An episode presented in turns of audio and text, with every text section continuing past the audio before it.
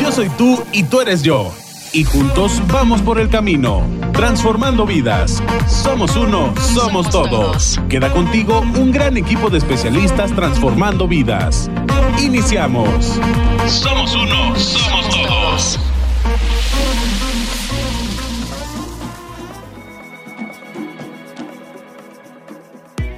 Bueno, pues vamos iniciando con, el programa del día de hoy. Bienvenidos a este espacio Reencuentro Interior.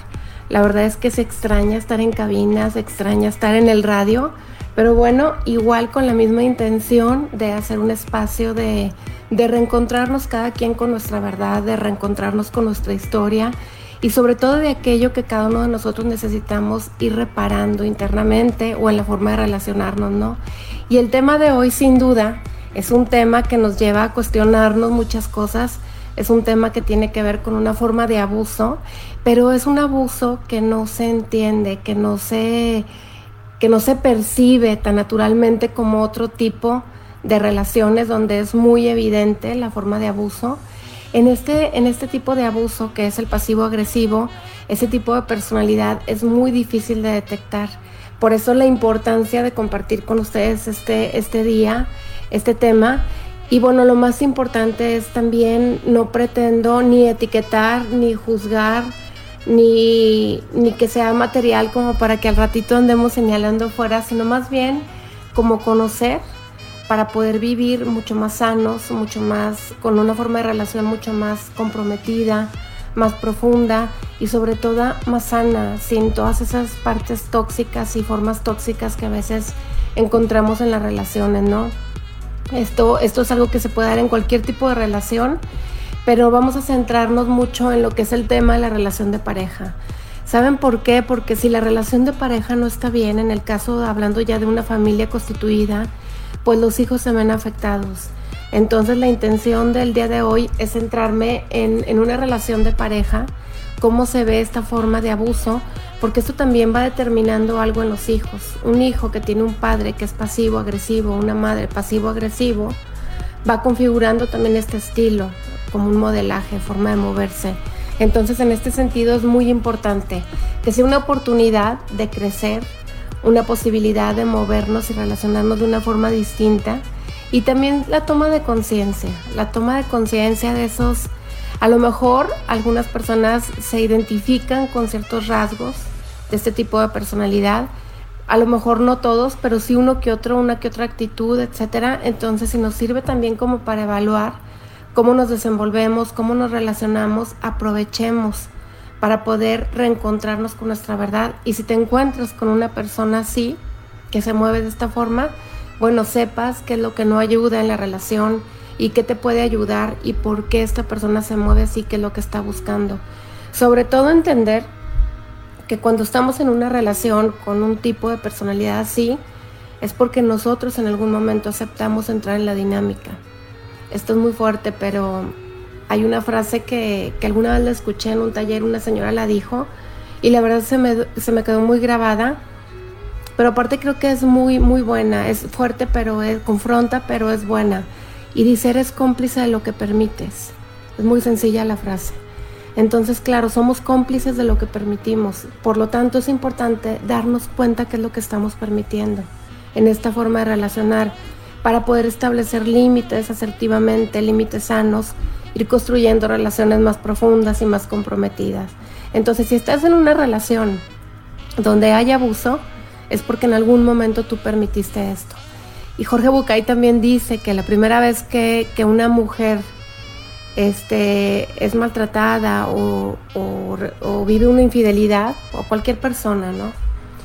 Pasa por una infidelidad o es maltratada, bueno, no es responsable de eso. Simplemente, bueno, sucedió, mala suerte, lo que ustedes quieran. Pero una segunda vez se ocurre y tú decides quedarte y seguir en las mismas condiciones, entonces ya eres copartícipe, eres responsable de eso que sucede. La primera vez no, la segunda ya te vuelves cómplice de aquello que te afecta. En este sentido puede ser confrontador, pero es importante que retomemos la responsabilidad. En lugar de pararnos en una postura de víctima, movámonos hacia un, lugar más sano, donde nos protegemos a nosotros mismos y protegemos al otro. Porque acuérdense, cuando yo permito que el otro me dañe, estoy permitiendo también que esta persona se afecte.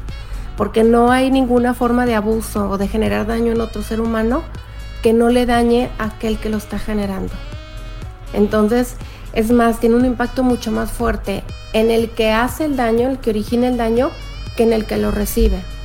Porque el que lo recibe pues lo va a reparar, lo suelta, no se engancha, etc. Pero el que lo está generando se queda con toda una carga emocional y que cree que de esta forma la va a liberar y no es así, únicamente incrementa sentimientos de culpa, de insatisfacción, de baja estima, pues porque se está moviendo desde su peor versión, ¿no? Entonces, seamos conscientes, seamos responsables. Cuando yo permito que el otro me dañe, yo también me permito que él se dañe, ¿sí? Entonces, bueno, el abuso emocional es una forma de violencia que está basada en una relación donde hay poder y dominación. Como les decía hace ratito, hay muchísimas formas de abuso, hay muchísimas características como para darnos cuenta que estamos en una relación donde poco a poco, paulatinamente, por eso no nos damos cuenta, nos hemos ido perdiendo. Hay muchos rasgos importantes, por ejemplo, es un patrón repetitivo donde una persona somete y el otro se deja someter. Normalmente en las víctimas del abuso se produce una sensación como de enojo que se vuelve crónico con el tiempo y sobre todo la, la víctima se vive como en un estado de indefensión. Esto es lo que cuesta más trabajo. Normalmente una persona, sobre todo entre más tiempo ha pasado en una relación donde hay abuso, más difícil es salir.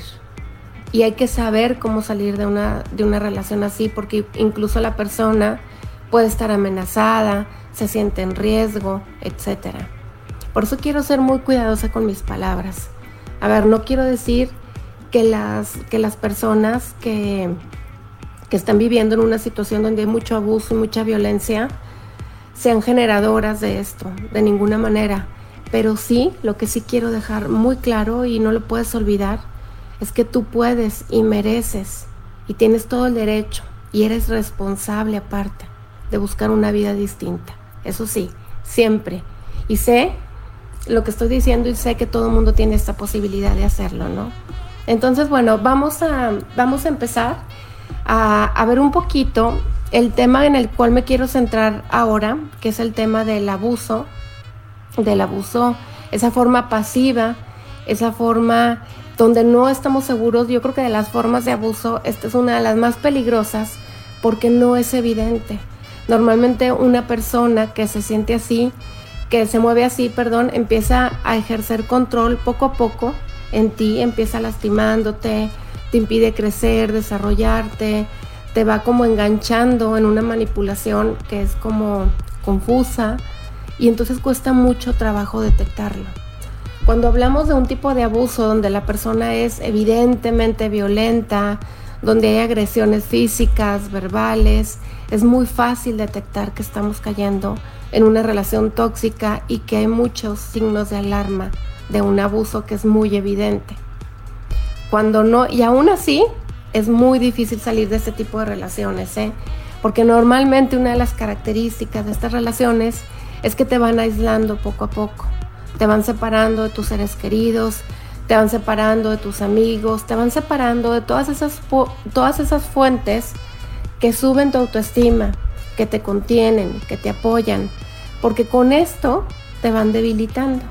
Entonces aquella manipulación que tú vas recibiendo de la persona que es el agresor, de alguna manera pues se la vas comprando, te empiezas a confundir, piensas que sí, que no mereces algo mejor.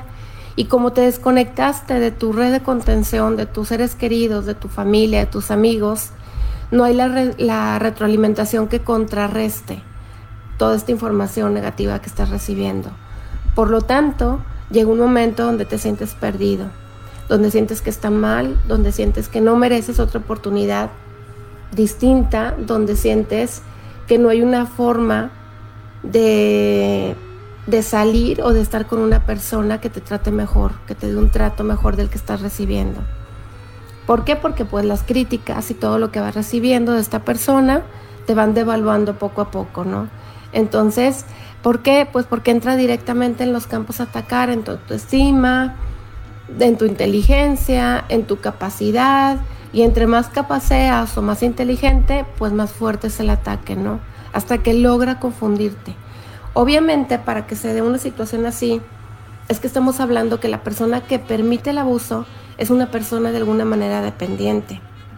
O de alguna manera puede haber un factor como de baja estima.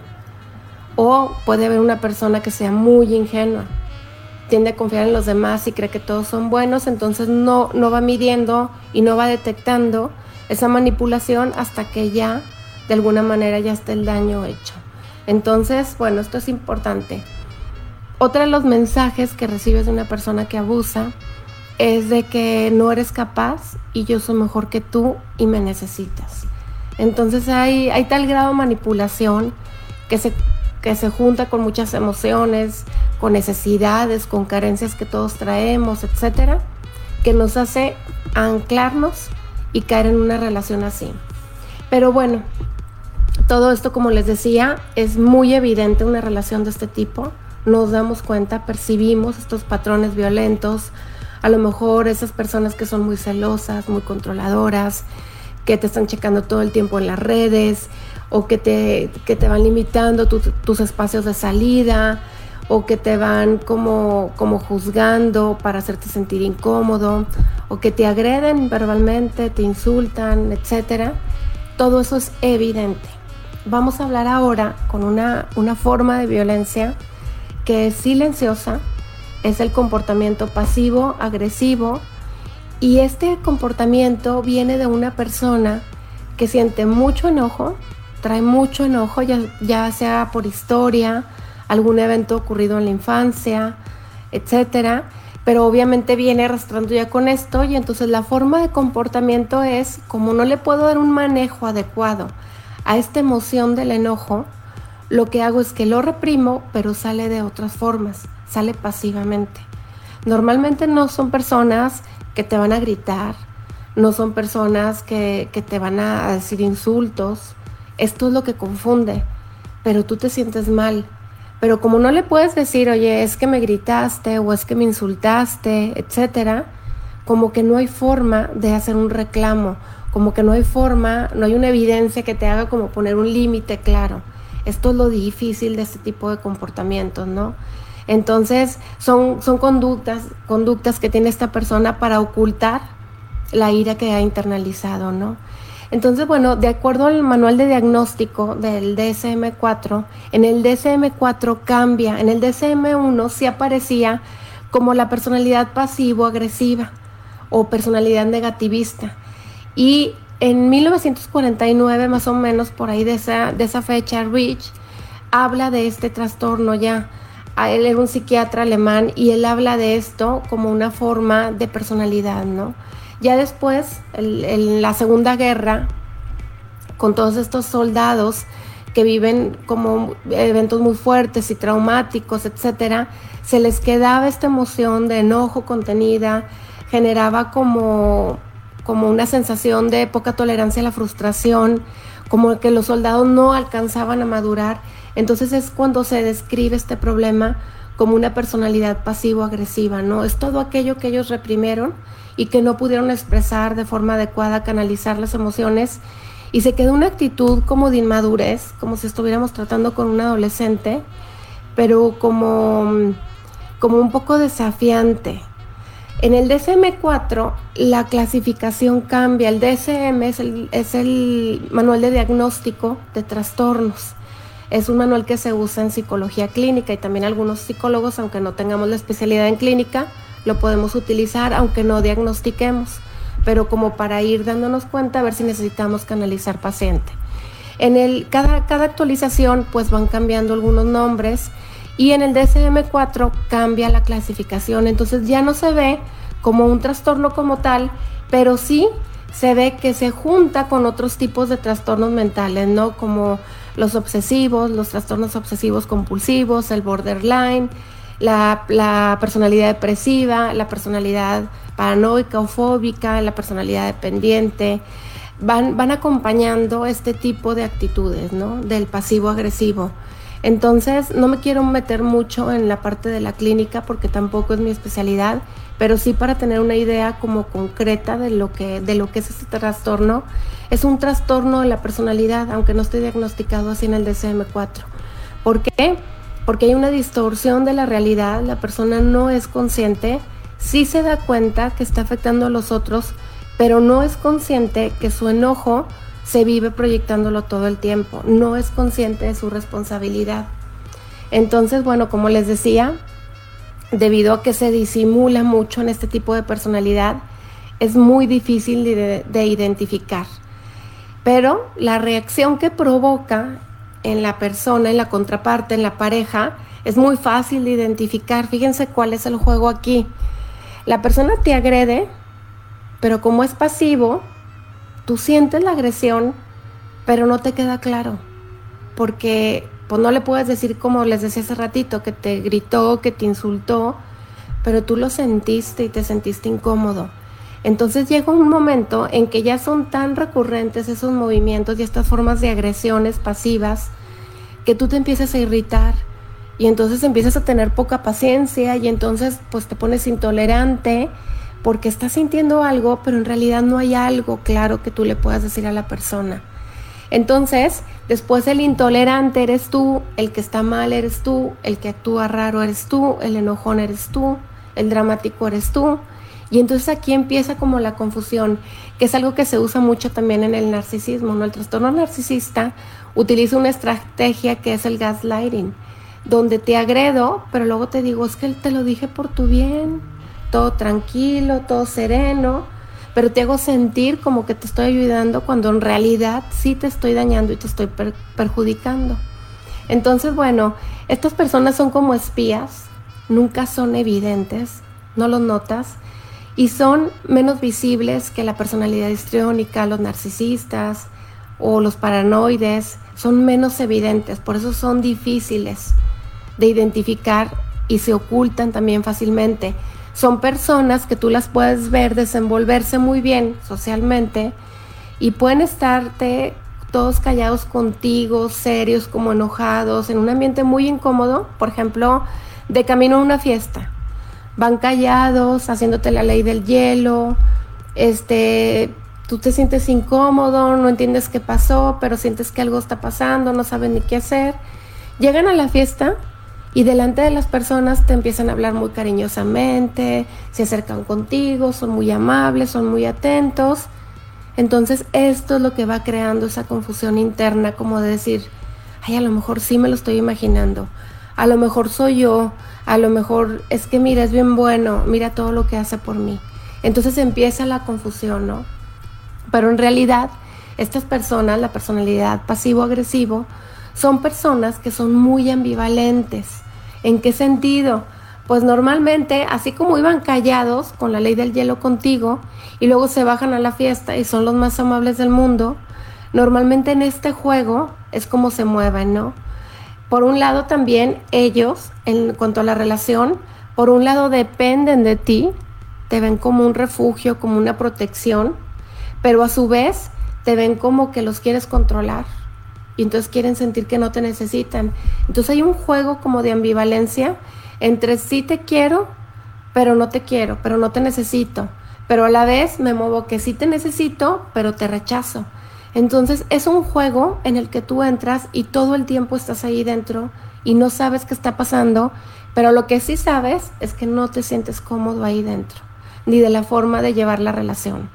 Entonces, bueno, normalmente ¿De dónde se configura una personalidad así de este tipo, una personalidad pasivo-agresiva? Se configura normalmente en la infancia. No es raro ver que una persona así haya tenido padres que eran ambivalentes. Es decir, aquí estoy, te cuido, este, no te falta nada, estoy presente, pero estoy ausente. Si llegas a compartirme algo, te ignoro. No te digo que no me importa, pero no te presto atención. Lo que es importante para ti, para mí no lo es. Pero te digo que te quiero mucho y luego te golpeo. Entonces, todos este tipo de movimientos donde hay una, una reacción como de amor y luego de rechazo, esta ambivalencia va generando en la persona inseguridad, son personas muy inseguras, que normalmente también una de los rasgos de esta personalidad es que sienten que todos los están atacando, cuando ellos son los que están atacando, es una proyección, y por otro lado se sienten como que la autoridad, no, porque la autoridad los somete. La autoridad lo ven como autoritarismo o sobre todo el poner un límite o el que alguien te pida algo, lo ven como, ah, no, me estás mandando, yo no voy a hacer nada que tú quieras. Entonces, en el área laboral, por ejemplo, son personas que normalmente hacen la ley del mínimo esfuerzo. Fíjense, esto se ve muchísimo, para poner un ejemplo como fuera del tema de la pareja, creo que va a ser muy fácil de ubicar. No sé si les ha pasado que de repente van al banco, por ejemplo, y, y de repente pues tú estás así como que ya desesperada, tienes media hora, dos cajas abiertas y ya te toca el turno de pasar y de repente la, la cajera ya vas a pasar, diste el paso y te hace así que te esperas tantito, te esperas y luego empieza a platicar con el compañero y se ríen y luego se va despacito y toma un vaso de agua y entonces de repente tú dices, parece que lo hace de adrede, pues ¿qué creen? Que sí, una parte de esas personas así se mueven, ¿sí? Es como decir, a ver, sí veo que, tengo que apurarme, pero no me voy a dejar mandar por ti. Viene la inseguridad y el rechazo a la autoridad o al cumplimiento de un deber, etcétera. Entonces es como desafiante y decir, pues no, ¿sí? O cosas, cosas que pueden hacer por ti y no las hacen oye, venía porque necesito esta chequera y esto. Y lo... Ah, no, es que tienes que pasar con el gerente y volver a hacer la fila. Digo, a mí no me ha pasado, ¿verdad? Pero, pero me imagino que más o menos es un ejemplo. O a veces pasa que vas a otro lugar y que alguien te puede ayudar, pero de repente no lo quieren hacer y no te van a ayudar. Te, te mandan a hacer todo el trámite que ellos podrían haber hecho en un solo paso y ahorrarte tiempo, pero es como decir, no lo voy a hacer por ti. Es como una actitud de estar en contra de, como de rechazo. Esas son formas agresivas. ¿Por qué? Pero a la vez no puedes reclamar nada. Por ejemplo, en el, ejemplo que les daba ahorita de la cajera del banco, no puedes llegar y decirle, oye, ¿por qué te pones a platicar tú con tu compañero y vas caminando y tomas agua despacito si hay una fila de 15 personas? Porque en realidad es algo, pues te va a decir, pues porque te necesitaba tomar agua y necesitaba pasar un mensaje. Entonces, así es como se mueven las personalidades pasivo-agresivas. No hay algo evidente en lo que tú puedas mandar un reclamo o pedir otra cosa distinta, pero lo sientes, sientes la molestia ¿no? del comportamiento. Entonces, estas personas, para ellos cumplir la, la más mínima norma supone una verdadera humillación. Por lo tanto, esta es una actitud cero presta al servicio, a la humildad, a la generosidad cero, no conocen esas palabras, al contrario, lo ven como una debilidad. Entonces normalmente son personas que necesitan hacer cosas para sentirse por encima de los demás. Y bueno, pues esto nada más denota que son inseguros, ¿no? Se sienten incomprendidos también y van proyectando como su forma de moverse con los otros, van proyectando la propia desconsideración que ellos tienen con los otros. Entonces es como, como si aquello que ellos hacen de retrasar esfuerzos, de no tener una actitud de ayuda cooperativa, etcétera, la van proyectando en los demás. Y la característica principal es que nunca expresan desagrado ni agresividad. Son extremadamente sutiles y generan sabotajes que normalmente va a costar trabajo identificarlos. Es una máscara de sumisión y de acuerdo, pero en el fondo te fastidian. Es por ejemplo, no sé si les ha pasado, en el, caso de la pareja, poniendo ejemplos de pareja como para, para aterrizar el tema. En la pareja se ve mucho como esas personas que de repente llegan las personas al consultorio y me dicen, es que de verdad que con nada le doy gusto. Fíjate, me dijo que si, que qué plan hacíamos el domingo y le dije, pues, ¿cómo ves si vamos pues con tus amigos y comemos juntos, todos ahí, yo tratando de hacer lo que yo sabía que era importante para él. Y este, y de ahí nos vamos a misa y ya regresamos a la casa. Me, mi, ah, no, primero le dice a esta persona lo que tú quieras. Y el, el pasivo agresivo le dice, no, tú elige lo que tú quieras. Siempre es lo mismo, yo tengo que elegir, elige tú. Entonces ella elige, pero elige algo de acuerdo a las expectativas de él, según ella. Entonces dice, pues le voy a decir que vamos con sus amigos y a misa porque sé que es lo que quiere. Y le dice, mira, vamos con tus amigos y luego vamos a misa, ¿te parece? Sí. Ya, todo bien, ¿no? Al momento de ir con los amigos, él ya va enojado. Y ella le dice, ¿vas enojado? ¿Por qué? ¿Qué pasó? Pues es que no querías que viniéramos con tus amigos. No, te dije que tú eligieras. Por eso yo elegí algo que pensé que tú ibas a querer. ¿Y por qué elegiste algo que pensaste que yo iba a querer? Tú no sabes lo que yo quiero. Entonces, en el fondo, es no estar conforme. Entonces, esto es un punto muy importante. Ahora, al final vamos a ver qué es lo que no debemos de hacer con una persona así. Porque nosotros mismos vamos creando un círculo donde vamos alimentando, un ciclo que va, va alimentándose solo. El comportamiento del pasivo agresivo con el comportamiento de cómo respondemos. Entonces, ella, por más que trató de hacer lo que él esperaba, va a ser imposible, porque lo que busca es sacar el enojo. Entonces, hagas lo que hagas, va a ser muy difícil que le des al clavo con las necesidades que él tiene. Es una persona también que, que normalmente si puede hacer algo por ti no lo va a hacer. Por ejemplo, este, a mí me tocó llevar este, las cocas a la reunión. Ok. Se van a la reunión y todo, y llegando dice ella, híjole, se me olvidaron los refrescos. Y él dice, ah, sí, los vi ahí a la salida. ¿Y por qué no me dijiste? Ay, pues porque pensé que tú ya los habías visto. Ese tipo de actitudes son pasivo-agresivas. Si se fijan, no es algo muy fuerte, pero sí es algo con una intención, o sea, si hay una intención como de fastidiar en el fondo, como, como decir, si algo lo puedo hacer, no lo voy a hacer, porque me siento humillado. Entonces, mejor que tú pases un momento a que lo pase yo, ¿sí? Ese tipo de personas, por ejemplo, tienen de repente olvidos, les pides algo, oye, te encargo de, de pasada, por favor, me urge este material. Sí, claro que sí, yo te lo llevo. Llegan y no. O por ejemplo, tú ya estás listo porque es un evento para ti muy importante, necesitas ir puntual, etcétera, y se tardan lo que nunca se tardaron. Normalmente son personas que se mueven con mucha lentitud, pero en esta lentitud hay como un como una protesta, como un decir, no lo voy a hacer cuando tú quieras, sino como yo quiero y cuando yo digo. Eso es en el fondo lo que los mueve, ¿no? Estas personas nunca se oponen abiertamente a nada, normalmente parece que están de acuerdo con todo, pero internamente hay un enojo por lo que están haciendo, entonces de alguna manera va a salir. Hay un ejemplo que siempre les pongo yo, donde les digo que que en el... A ver, ya estoy viendo aquí unos, unos comentarios. Saludos, Dalia, un abrazo. Jorge, Rosy, Toño, un abrazo. A ver, dice Toño, pasivo agresivo es sacar las heridas emocionales de una manera sutil. Exactamente, Toño. Todo esto se configura, como decíamos hace ratito, en la infancia y de aquí viene un movimiento como de protesta, pero pues le va a tocar a las personas más cercanas, ¿no?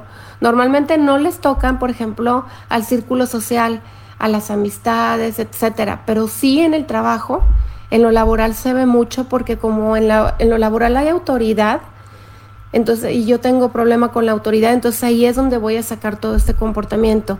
Y también en el tema de la pareja, porque en la pareja, como se sienten dependientes, les genera un enojo porque los hace sentir sometidos en la sumisión y entonces viene toda esta parte agresiva, ¿no?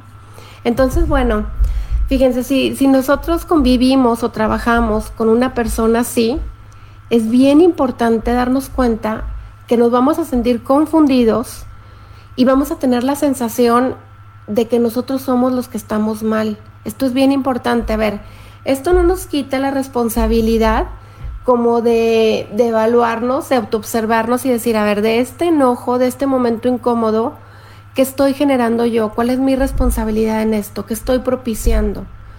Pero no tengo la responsabilidad completa, muchas veces no voy a tener responsabilidad. Algo que utilizan muchísimo las personas que se mueven así es como un comportamiento donde tienen silencios. El silencio es una forma de agresión muy fuerte, pero no lo vemos así. Estas personas normalmente pasan silencios muy prolongados. Entonces lo que hacemos para buscar estar bien, para que las cosas se arreglen, etcétera, Son todos los comportamientos que van alimentando esta forma de movimiento. Ahorita se los voy a decir. Entonces, normalmente puede ser que no te contesten el teléfono, habían quedado de que tú le ibas a llamar a ver a qué hora se veían o para pasarle alguna información, marcas y estás marcando y estás insistiendo porque es algo importante y de repente como a las cuatro horas te van a decir, ay, es que dejé el celular cargándose, entonces no me di cuenta, pero te lo dicen tan tranquilos que a veces no te puedes enojar y si te enojas, luego te sientes mal porque dices tú, pues pobre, pues es que dejó el celular ahí pero no te estás dando cuenta que es una agresión encubierta. Normalmente algunas de las formas en las que ellos se mueven retienen halagos, retienen todas aquellas palabras de afirmación que te pueden decir o retroalimentación positiva, demostraciones de cariño, normalmente no lo van a hacer porque los hace sentir dependientes y como si lo son, es algo que rechazan. Normalmente este, no son consecuentes cuando les haces una petición, oye, ¿me puedes ayudar con los niños? Oye, ¿me puedes ayudar en estas tareas de la casa? Sí, claro que sí. Sí, claro, yo lo hago. Ah, ok, entonces tú, le, tú lo haces, tú te encargas de esto. Sí, claro, yo lo hago. Y te lo dicen de muy buena forma y como muy aceptantes de que lo van a hacer. Y llegas y no hicieron nada. Ay, no, es que no tuve tiempo. Y en el trabajo, como les decía, es bien común que digan, no, a ver, eso no me corresponde. Yo hago para lo que me contrataron solamente. Y puede ver que la oficina completa esté parada de cabeza y estén todos corriendo y hay un problema y tienen que tener algo a tiempo y todos están ahí poniendo la camiseta y esta persona está observando todo, el panorama, se pone unos audífonos, va por un refresco, va por un café y se pone a trabajar tranquilamente como diciendo, no es mi problema. Incluso pueden llegar a contestarle hasta un jefe, sabes que a mí por eso no me pagan, entonces no lo voy a hacer. Esta es una forma no directa de agresión, pero eso sí es una agresión pasiva, porque en un trabajo pues sabemos que hay que estar dispuestos pues a lo que se pida, cuando es urgente, ¿no? Y hay que hacerlo. Retrasan las cosas, las aplazan demasiado. Normalmente cuando hay un problema importante te van a decir, ah, ya vas a empezar con el mismo tema, ahorita no es momento de hablar, tú siempre arruinas las cosas, entonces es como confundirte, pero en realidad lo que están haciendo es evadir su responsabilidad. Aquí, hola Clau, un abrazo hasta Guadalajara. Aquí Clau nos dice, sí, claro, es un juego psicoemocional. Sabes que algo no va, pero terminas justificando o comprendiendo. Totalmente, Clau. Esa es de las cosas que no hay que hacer precisamente. Lo vamos a ver ahorita ya, ya para cerrar lo que no hay que hacer exactamente. Terminas justificando porque de verdad, como el otro no se altera y tú eres el que se altera y termina enojado, dices, no, pues es que soy yo el que está mal, el otro está bien. Aparte no hay ninguna razón como clara que tú le puedas reclamar, ¿no? Evitan la intimidad y el afecto como una forma de castigo. Normalmente si tú te acercas o los quieres abrazar o quieres estar cerca de la persona, normalmente te van a, se van a, van a estar como fríos o te van a rechazar o te van a decir, espérame tantito, al ratito, es que estoy muy cansado. Y tú dices, sí, pues está cansado, pero siempre. Entonces ya llega un momento donde ya te molesta que esté cansado, pero luego te sientes injusta de no comprender que está cansado, ¿sí? O por ejemplo, si le organizas una fiesta sorpresa o alguna sorpresa especial, este, te esmeras y estás encantado y todo, llega y ve la sorpresa y en lugar de agradecerte se va a enojar y te va a decir, ¿cómo no me dijiste? Me hubiera gustado venir vestido distinto o ese dinero lo teníamos para este otro gasto y entonces tú te empiezas a sentir mal cuando ellos son los que están saboteando la relación y saboteando todos estos momentos que pueden ser muy importantes, ¿no? Otra de las características con las que se mueven es que te contestan con pocas palabras. No sé si les ha pasado alguna vez. Yo creo que todos hemos conocido una persona así o nos hemos relacionado con alguien así o de repente hemos tenido comportamientos así. Pero puede estar tú bien intensa en el celular, muy enojada. Ya saben, ¿no? No sé si han visto un meme que de repente ves el celular y hay un mensaje de una mujer así enorme, ¿no? Lleno de letras. Y ellos nada más contestan, ok, ¿sí? Entonces, o puedes estar tú muy enojada diciéndole, oye, es que no me parece justo las tareas, yo te pedí que hicieras, ok, está bien. Sí, pero ok, está bien, ¿qué? Entonces te quedas como frustrada, ¿no? Y al ratito te sientes mal por tu reacción y terminas tú pidiendo disculpas, ¿no? Otra de las características es que normalmente son personas que las vas a ver, puedes creer que están en depresión, los pasivo-agresivos son personas como lentas, como calmadas, pero también hay un aire en ellos como de frustración, como de negativismo, como irritables, como, como que no están contentos con la vida, como que no se levantan de buen humor, no están de buen humor durante el día. Normalmente perciben las, las situaciones negativamente y también hay pequeños, pequeños comentarios que van haciendo, pero los disfrazan como con el, con el, la etiquetita de es por tu bien. Rosario, un abrazo muy grande hasta California. Rosario, qué gusto verte por aquí, bienvenida. Entonces, estas personas normalmente te van a hacer comentarios así como muy fuertes, hasta hirientes pueden ser, pero como lo hacen en un tono bajo, en un tono ambivalente, o sea, no corresponde el tono con la información que te estoy diciendo, entonces me confunden, me lastima, pero me lo está diciendo bien, y luego aparte terminan la frase, te lo digo con mucho cariño ¿eh? porque te quiero. Entonces aquí viene la ambivalencia y la confusión. No le puedes reclamar porque te lo dice con mucho cariño, pero ya te aventó un comentario que te dejó helada. Entonces es muy importante empezar a darnos cuenta, como les dije, no, sé, no pretendemos etiquetar, ni somos nosotros quien para diagnosticar, pero si estás con una persona así y te checan estos comportamientos o tú te identificas como una persona así, sea cual sea tu postura, si eres o estás con alguien así, es muy importante que, que busques ayuda. Aquí dice Adri, qué miedo, lo he sentido y lo he hecho. Yo creo que todos Miren, de acuerdo a la psicoterapia gestal, todos somos todos. Todos somos todos. En algún momento hemos sido manipulados, en algún momento hemos sido manipuladores, en algún momento hemos sido agredidos, en algún momento hemos sido los agresores. Aquí todos somos todo. Y si yo no tiendo mucho a ser como esa parte agresiva, por lo menos estoy coparticipando cuando estoy en una relación con alguien así, y a lo mejor no es porque quiera, sino porque no me había dado cuenta.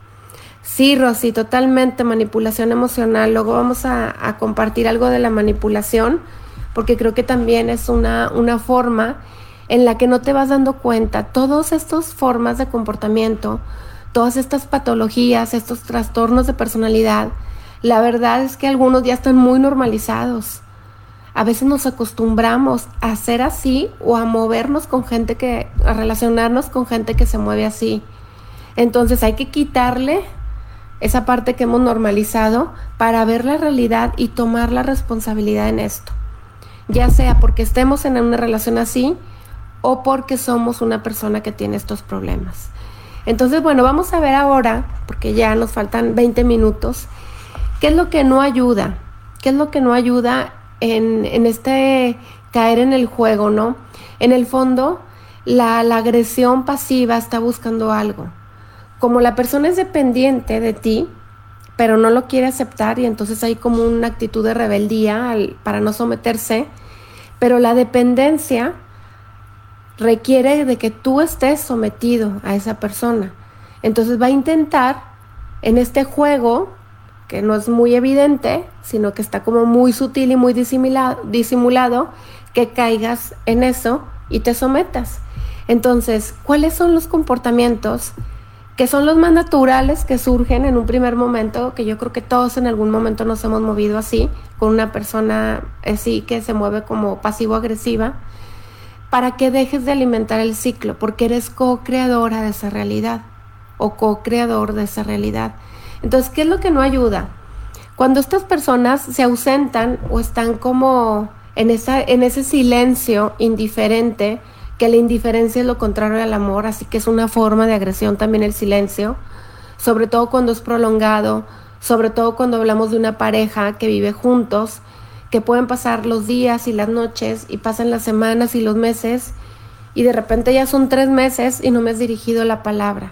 A ver, algo muy distinto es cuando yo te digo, a ver, espérame, necesito un tiempo, déjame evalúo cómo estoy y entonces ya te busco. Dame chance como de hacer como un insight, acomodar mi interior, proceso y hablamos. Eso es muy distinto. Estoy hablando de un silencio y de un aislamiento que ni te avisé y de repente te deje de hablar y tú no sabes ni qué. Normalmente la persona dice, ¿qué hice? No intentes razonar porque la razón no ayuda. A mí una vez me dijeron algo muy cierto, mi terapeuta.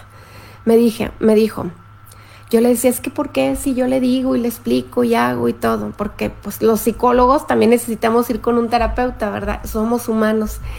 Y de hecho no necesitamos, es nuestra responsabilidad aparte cuando estamos con pacientes. Entonces, bueno, le decía yo, es que ¿por qué si le hablo y le digo de verdad con muy buena intención y todo? No. Y me decía, a ver, no puedes esperar que una persona que tiene esta condición o este trastorno hables con ella como si fuera una persona normal, porque no está bien, hay una distorsión de la realidad en esta persona. Por lo tanto, ve lo que quiere ver. Nunca te va a entender, no vas a, no vas a entender ni tú lo que él hace, ni lo que tú haces, la respuesta que te da. Entonces, primero que nada, no intentemos razonar porque no hay lógica, es una ambivalencia, es un trastorno, hay una percepción distorsionada, hay comportamientos ambivalentes, por lo tanto, no checa, desde la razón no checa. Solamente que tú ya sepas que está diagnosticada con un trastorno, entonces ya te va a checar por qué se mueve así la persona y qué puedes esperar y qué no, ¿sí? Entonces, bueno, una cosa bien importante es cuando esta persona se aísla y te deja de hablar, no la busques es bien importante eso. Normalmente la persona, como de alguna manera hay una manipulación, te sientes responsable, lo primero que haces es buscarle, dices, ay ya, vamos a llevar la fiesta en paz, somos adultos, seamos maduros, y buscas con muy buena intención, pero eso alimenta el ciclo, porque esta persona es lo que quiere, sentirse por encima de ti. Entonces cuando tú lo buscas, dices, sí, tú me necesitas, yo no te necesito. Entonces se crece, por eso las buenas intenciones de conciliar estos espacios salen perjudiciales, salen al revés, porque la persona se crece. ¿Para qué? Para justificar su responsabilidad. Es importante también entender esto, que no toman su responsabilidad. Por lo tanto, no te disculpes. Normalmente la persona que está con un pasivo agresivo llega a sentirse tan alterada y a tener reacciones que termina siendo ella la que pide perdón. Y luego internamente es como si vivieras una contradicción tú también y dijeras, pero si la que se sentía mal era yo con lo que él hizo, ¿por qué terminé yo pidiendo perdón? Hay una confusión interna, hay un juego. Es importante también no mostrar como tu dolor, tu debilidad, tu llanto con una persona así, porque esto también lo hace feliz, lo alimenta. Todo esto es inconsciente, pero la persona capta tu sufrimiento y dice, misión cumplida. A veces inconscientemente, ¿eh? pero es como si dijera, aquello que a mí me hicieron, ahora lo estás sufriendo tú, para que veas lo que se siente. Es interno, es inconsciente, suena como muy, muy maquiavélico y a veces sí puede haber gente, personas súper patológicas que lo hagan de forma consciente y hasta lo disfruten y se alegren si tú estás mal o si algo te duele y lo busquen aparte propiciar pero gracias a Dios son los menos. La verdad es que muchos de estos dinamismos son inconscientes. Es importante también, como ahorita decía Clau, no justificarlo. No lo justifiques, no intentes acomodarte en esa ambivalencia y en esos comportamientos agresivos. No los justifiques, hay que ponerle nombre real. Esto es muy importante y esto es un patrón. ¿eh? Hay personalidades que tienden a justificar, que tienden a creer que todo el mundo es bueno o que tienden a creerse responsable de que el otro esté mal y entonces justifican comportamientos que no son sanos y se sienten responsables de que la relación marche bien. Esto lo único que hace es alimentar más el ciclo porque es lo que está buscando la persona. No hacerse responsable y que tomes la responsabilidad tú. Es importante también que, que no cuides a la persona, que no hay aquí un elemento bien, híjole, como muy importante, fíjense. Por un lado, hay personas pues que son muy empáticas, son muy compasivas. y pueden incluso llegar a detectar este tipo de juegos y este tipo de movimientos. Y entonces desde la empatía es como si dijeras, a ver, no lo hace por mal, es que sí es dependiente de mí, pero no lo quiere reconocer. Pero bueno, yo lo voy a comprender y no, no lo cuiden ni lo justifiques. El maltrato y el abuso y todos estos comportamientos no tienen justificación. ¿Por qué? Pues porque la persona se está dañando y cuando se daña te está dañando también a ti. Y si hay hijos de por medio, pues también van embarrados ahí los hijos. Entonces no hay justificación para un comportamiento así. Lo mejor que puedes hacer es pedir ayuda y que esta persona busque ayuda. Si esta persona no quiere, que eso también sería muy común que te diga, no, yo no necesito, yo no voy a ir a que me ayuden porque no necesito nada, el que está mal eres tú, dile que sí, no te preocupes. No te preocupes, dile que sí, busca ayuda, pero para cortar este ciclo. Normalmente cuando dejas de alimentar este ciclo van a pasar dos cosas. O la persona se cansa y ya le resulta aburrida y entonces busca otro tipo de relación donde pueda generar el mismo movimiento o terminas por cansarte y terminas por decir, aquí yo ya no voy a seguir, no puedo contigo, o la persona termina por tocar fondo y busca ayuda. ¿De qué depende? De las decisiones que tomemos. Pero aquí cada quien es responsable de su parte. Si tú estás del lado de la persona pasivo-agresivo, tú eres responsable de cambiar esa realidad y sabes qué? El más o la más beneficiada vas a ser tú. Y si por el otro lado estás del lado de la pareja del pasivo agresivo o la pasivo agresivo, entonces eres responsable de no seguir co-creando esta realidad. En estas relaciones también se ve mucho la codependencia. que es la codependencia? El que tú me afectes y yo me siento responsable de lo que tú haces y termino disculpándome yo. Y entro en este juego, ¿no? Entonces, es importante también con una persona así cuando busca ayuda o si tú, si tú estás escuchando el programa y te sientes una persona así, que lidies con tu, con tu ira oculta, aprende a trabajar la ira que traes ahí guardada. Tienes que sanar una herida que se quedó ahí como acumulando el enojo, el resentimiento, como el haberte sentido a lo mejor humillado o haberte sentido sobajado por alguien o no querido, ignorado. Y desde ahí, desde ese dolor te estás moviendo, te estás moviendo desde tu herida. Y lo único que haces en este movimiento es perpetuarla, porque te vas a quedar solo o sola, vas a terminar por estar sola, porque la verdad es muy difícil estar en una relación así, porque aunque estés con una pareja, pues la verdad es que no va a haber relación, no puede haber una forma de relación sana, entonces con todo y pareja te vas a sentir solo. Si tienes hijos, pues estás modelando más de lo mismo. Entonces es muy importante no caer también como pareja de una persona así en el victimismo, porque vamos haciendo una relación tóxica que no nos ayuda. Y es importante también poder entender las estrategias, poder evaluar este qué es lo que detona en esta persona el comportamiento así, cómo participo yo de esta forma de, de comportamiento. Este, cuando se detona, por ejemplo, el silencio, a lo mejor yo voy a decir, bueno, cuando yo salgo con mis amigos, es cuando me deja de hablar varios días o cuando yo voy con mi familia de origen o en el momento en que yo le dije que iba a hacer algo que necesitaba hacer como para mí, algo personal, no le gustó que no le diera tiempo. Entonces ve detectando cuáles son los comportamientos y qué los origina. Y también ve cuál es tu reacción en estos comportamientos. ¿Cómo has ido respondiendo tú a estas formas de movimiento en la persona y cómo vas haciendo tú la co-creación de esta realidad. Esto es bien importante. En una relación, cualquiera que sea, y sobre todo la de pareja, obviamente, ambos son responsables. Tú que lo generas y yo que lo acepto, o que lo sigo creando y acrecentando. Entonces, cada quien tiene que tomar su responsabilidad. Aquí nadie sale sin, sin una tarea. Esto es lo más importante.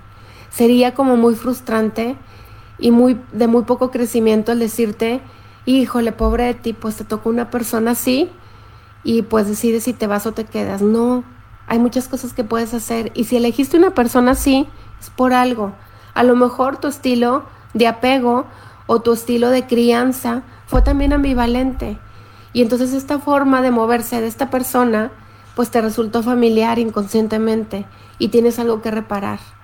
O a lo mejor tu estilo de, de personalidad es una personalidad sumisa, donde necesitas someterte. O una personalidad que tiende a tomar la responsabilidad de que los otros no estén bien. Entonces, en ese sentido, tú eres copartícipe de este juego, de esta dinámica que se ha creado en la relación. Y darte cuenta de eso te lleva al crecimiento, a decir, a ver, sí, pero ya no. Cuando me movía buscando agradar al otro o cuando me movía sin poner límites o cuando me sentía responsable del enojo, la tristeza de mis papás, era una niña, era un niño. Hoy no, hoy soy un adulto. Y por mí y por los que vienen, mis hijos, mis sobrinos, los que me ven, los más pequeños en el sistema, tengo la responsabilidad y pues el derecho de poderme mover distinto, de poderme mover sanamente, ¿no? Aquí hay algunos comentarios. Dice Rosy, manipulación emocional, codependencia y relaciones tóxicas. Y Adri dice, qué bueno que pude escuchar tu plática, lo necesitaba, yo justifico mucho los silencios. Sí, a ver, no hay que justificar nada. Y les voy a decir una cosa también bien importante. Dos cosas. Número uno, en una relación de pareja no hay que ser problema de todo. Hay que elegir las batallas, hay que ver, a ver, este tema, de este tema, ¿cuánto es mi responsabilidad? ¿Qué tan importante es este tema para mí? ¿Vale la pena que abramos el tema, que busquemos acuerdos, que lo dialoguemos o qué necesito hacer? Y si sí necesito hacerlo, primero, ¿qué necesito hacer yo para estar mejor? ¿Cómo he sido partícipe en esto? Y segundo, ¿qué necesita hacer el otro? Y si el otro no se mueve y sigue en la misma dinámica, pero tú ya te moviste, va a llegar un momento donde uno ya creció y el otro no. Entonces aquí es el momento de tomar decisiones. O el que se quedó abajo crece o tú te retiras. Pero lo que sí no podemos normalizar son todos este tipo de comportamientos tóxicos y de codependencia en una relación. Yo creo que vivimos en un tiempo donde hemos normalizado muchísimas cosas, muchísimos comportamientos, hemos normalizado las adicciones, hemos, híjole, hemos normalizado tantas cosas, nos, nos volvimos tan relativistas, pero la verdad, lo que no se puede normalizar nunca es aquello que atenta contra tu dignidad, aquello que te mueve contrario al amor, es, esta es la clave. Y también hay que tener mucho cuidado, ¿no? Porque hay muchas personas también que en el nombre del amor pues hacen muchas cosas que van en contra de su dignidad. Entonces, ni el maltrato, ni este, ninguna situación tóxica que te haga sentir incómodo merece la pena. Alguien que verdaderamente te ama va a buscar que estés bien. Y si reconoce que trae un patrón que no es sano, una forma de moverse que no es sano, si hay un verdadero amor, la persona va a buscar crecer. Acuérdense que esa es la intención de la, de la relación de pareja. Esa es la intención, que crezcamos juntos. No es vivir ese romance de la película que todos vimos y los cuentos de hadas, sino realmente que yo me encuentre contigo y tú conmigo y en este encuentro seamos un reflejo de todo lo que necesitamos reparar. Pero ¿qué hacemos? Levantamos al otro nuestra mochila y el otro nos avienta su mochila.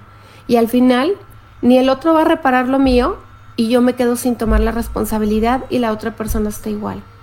Entonces, bueno, es muy importante que, que nos pongamos en conciencia en este espacio de reencuentro interior, como siempre les digo, evaluemos cómo nos estamos moviendo y sobre todo determinemos qué tipo de relación queremos. Todos, todos, absolutamente todos, merecemos una relación sana. Así que si no estás en una relación sana, construyela o retírate. Si ya hiciste todos, todos, todos, ya hasta el último intento y no funcionó y no se hacen bien, retírate. ¿Sí? A veces podemos querer mucho a una persona, pero en procesos de madurez andamos muy dispares y esto también es importante. Norma, un abrazo muy grande, Norma. Y Adri dice, por favor compártenos dónde puede uno ponerse en contacto. Mira, Adri, el, número de contacto, les voy a pasar mi número. El número es 871-727-2608. Se lo repito. Es 87 17 27 2608. En redes me encuentran mi página de aquí en Somos Uno, Somos Todos. Bueno, es la página del radio de 96.3. Pero ahorita voy a estar transmitiendo con ustedes los lunes, cada 15 días a las 11 de la mañana. Y también en mi página personal que es Viviana López, punto psicoterapia, Viviana con B grande. Punto psicoterapia me, encuentran en Instagram y me encuentran en Facebook. Y ahí transmito en esa página cada 15 días, los martes a las 9 y media de la noche. Una semana estoy en este espacio y la próxima semana estoy en martes a las 9 y media de la noche. Si tienen alguna duda, pongan aquí sus sugerencias, sus dudas, con mucho gusto se las respondo. Y bueno, a ver, aquí hay comentarios. Clau, un abrazo enorme hasta, hasta Denver. A ver, Toño dice, el día que nos veamos, que la pareja es uno de los mejores instrumentos de autoconocimiento, donde uno puede sanarse y alimentar la empatía y la compasión, la cosa será muy diferente. Totalmente, Toño, ese es el sentido. Y de verdad, de verdad, si nos moviéramos con este principio que nos comparte aquí Toño, yo creo que nuestra capacidad de tener relaciones mucho más sanas y mucho más trascendentes sería increíble. Iríamos generando relaciones a lo mejor que nunca imaginamos tener. Pero hay que desactivar todos esos chips, todos esos este, paradigmas que tenemos de lo que es la relación de pareja, toda esa programación y centrarnos en lo real. El amor tiene mucho de verdad y la verdad tiene mucho de real. Y lo real es lo que vivimos en nuestras relaciones afectivas, sobre todo las más cercanas. Entonces, generemos relaciones sanas, seamos realistas, pongamos los pies en la tierra, hagámonos responsables de lo que nos toca a nosotros y de lo que le toca al otro, a él le toca hacerse responsable. Y bueno, como siempre cierro con ustedes con una frase, elijan el amor como respuesta a todo. Yo creo que cuando eliges el amor, empezando por el amor propio, tus decisiones cambian, tu autoestima crece, y desde aquí, con una autoestima más sana, empiezas a construir también vínculos mucho más sanos y más comprometidos. La verdad eso es lo que deseo para cada uno de ustedes, que establezcan relaciones primero con ustedes mismos más sanos y más comprometidos para así conectarse con el mundo, con el resto. Fíjense que en esto les quiero decir algo. Este, en el tema del encuentro con nosotros mismos, como tú te relacionas contigo mismo, si te cuentas la verdad, si te criticas, si te das cuenta y tomas la responsabilidad, pero lo haces amorosamente, si te regañas, si te autoexiges, si eres compasivo contigo mismo, si dices, ay, la regaste, pero la próxima vez lo haces mejor, eres empático, eres compasivo.